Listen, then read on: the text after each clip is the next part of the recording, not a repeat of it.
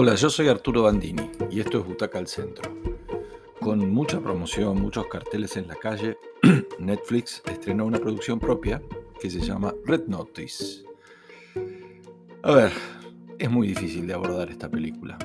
No es interesante ni la historia, no hay química entre los personajes, ni siquiera la música que a veces salva un poco las cosas, ni la cinematografía. Es un bodrio caro.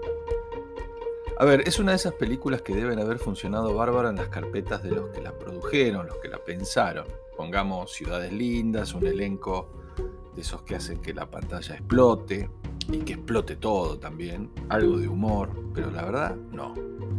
El resultado es un híbrido muy influido por el marketing y los planes que seguro había antes de empezar a rodarla y casi nada de huella artística. Hay alguna inspiración por la temática, con algo, que que me recuerda a algún Indiana Jones o a aquella buena película con Brendan Fraser que se llamaba National Treasure, pero acá no funciona nada. Red Notice es como el papel de la hamburguesa. Tiene diseño, alguien lo pensó, pero se descarta rápido. Quizá haya algunos momentos de Ryan, Reynolds que está trabajando mucho y que es un buen comediante con su cara, su gracia, su presencia en pantalla y su buena capacidad para la comedia. A lo mejor hay alguna escena que salva algún momento, algún minuto con él, pero en general no alcanza. La película es tremendamente aburrida, y parecería haber sido pensada y realizada por un algoritmo. Y a lo mejor se trató de eso.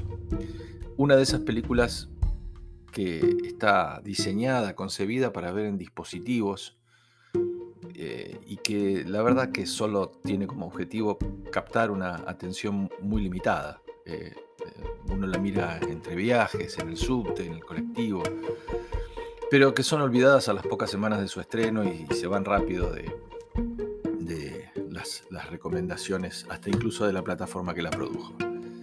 Es un paso en falso de Netflix. No siempre poner tanta guita debe haber costado mucho.